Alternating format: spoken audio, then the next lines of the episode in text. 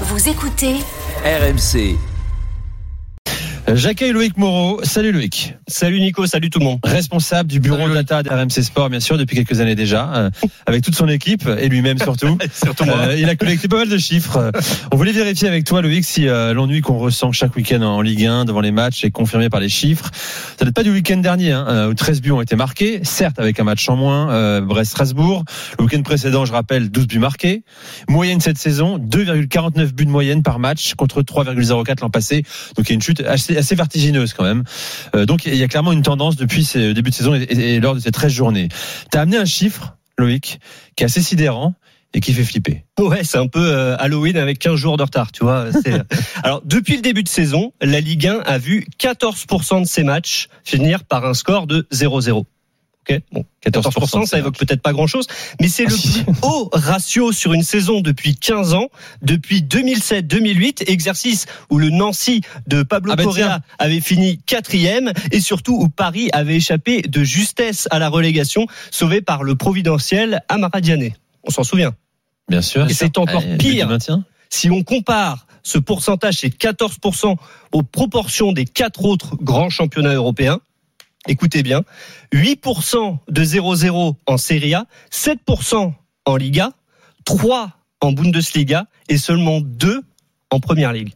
Vous voyez Bon. la différence Bien sûr, elle est énorme. Euh, Est-ce qu'on considère que c'est un indicateur vraiment euh, de spectacularité? Oui, bien sûr. Il y a moins de buts. C'est comme ça qu'on définit aussi le spectacle dans nos matchs. De Le qualité, bon c'est encore autre 0-0, chose. c'est quand même très rare. Enfin, Oui, c'est rare.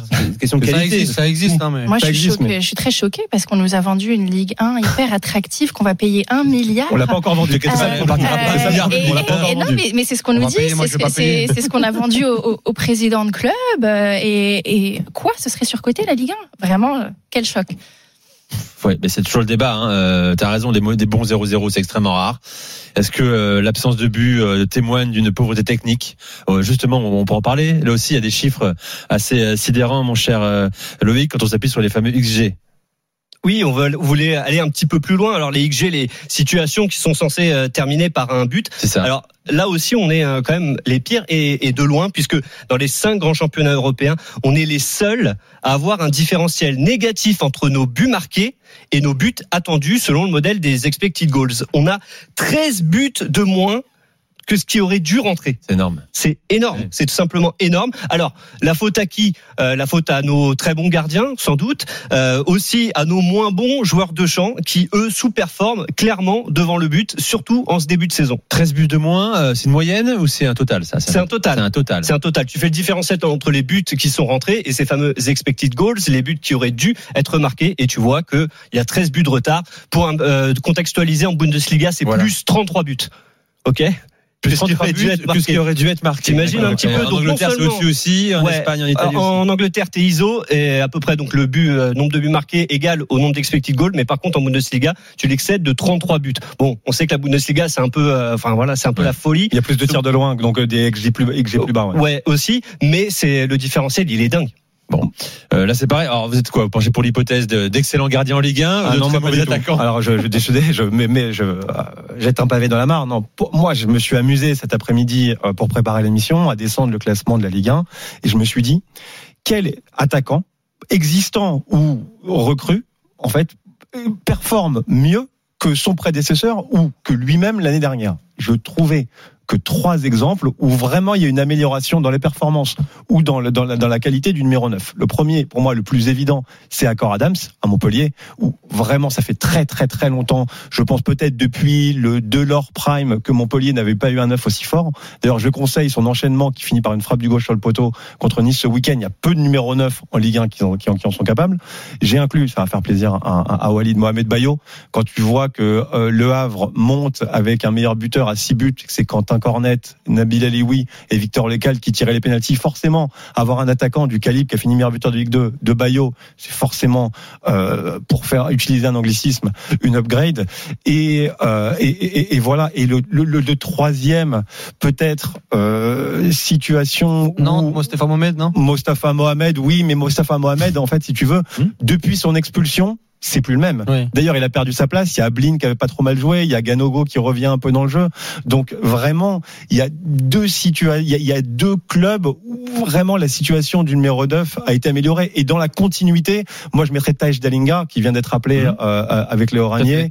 Euh, Même ah, si parce lui aussi, il parce que pas un- et Bergwijn.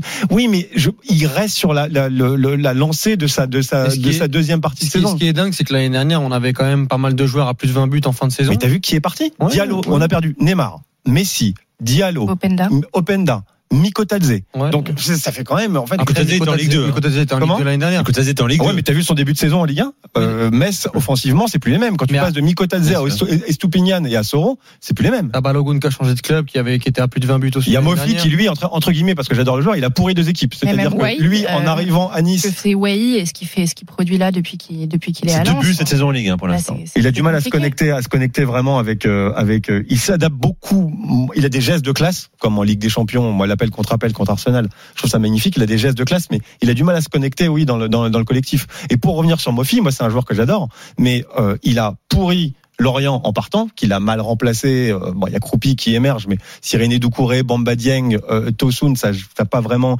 été du même niveau. Et il a du mal à s'adapter au jeu de position aussi de Farioli. Sa meilleure performance, c'est au parc, ouais. au parc où il, Bien il sûr, joue dans la transition. Exactement. Bon, après, il y a eu aussi beaucoup de mobilité d'attaquants. Euh, Peut-être ça aussi. Euh, là, on fait un bilan après trois mois, même pas de compétition, après 13 Non, journées. mais il y a- il y a 34 journées en Ligue 1, donc euh, Oui, on est déjà quand même bien Mais là, là où Nico a raison, c'est qu'il faudra voir en fin de saison parce qu'un Openda, par exemple, a émergé au fur et à mesure des euh, des journées l'année dernière et peut-être qu'à pareille époque, euh, Openda. euh, Je l'ai trouvé mieux connecté dans le collectif oui, que Wai, mieux le connecté, mais il a eu aussi des. Un gros des- trou, voilà, un gros trou d'air. ouais. Voilà, un gros trou, hein, un peu avant la Coupe du Monde et juste un peu Ouais. après aussi. Donc euh, euh, glo- globalement, on va falloir voir, mais c'est vrai que la, la, la, la question des numéros 9 est, est intéressante et pertinente à, à soulever parce que sur le début de saison. Euh, globalement, euh, on est on est en deçà. Tu as oublié de pa- parler de Jonathan David qui euh, depuis le début de Je te saison l'ai laissé, c'est pas pareil. est, est fantomatique. Euh, Il joue plus. Bon, il, a, il est revenu contre Toulouse là, mais il avait été enlevé sur la bonne période de Lille euh, contre Monaco notamment et même même en Europe au profit de Yazice.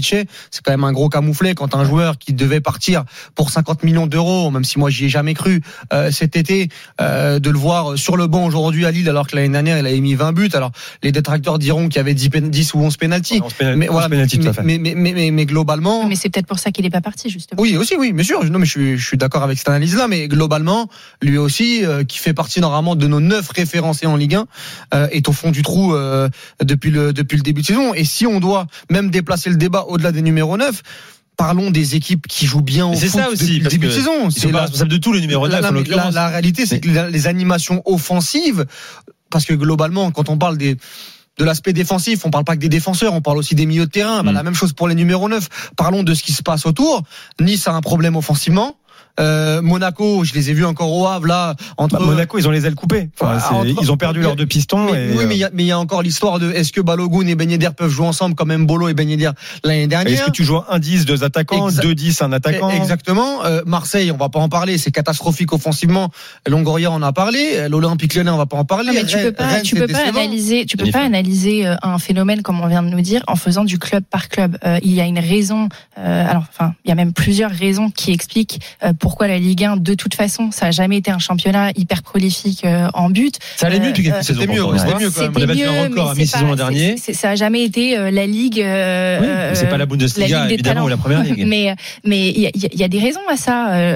Je suis désolée, mais euh, faut quand même à un moment regarder comment sont bâtis les effectifs, comment est fait le scouting, où est-ce qu'on va chercher les joueurs. On, on va toujours chercher le même type de joueurs. On veut des joueurs stéréotypés. Il faut que le défenseur euh, euh, il fasse 1m86. S'il fait 1m84, on le regarde pas.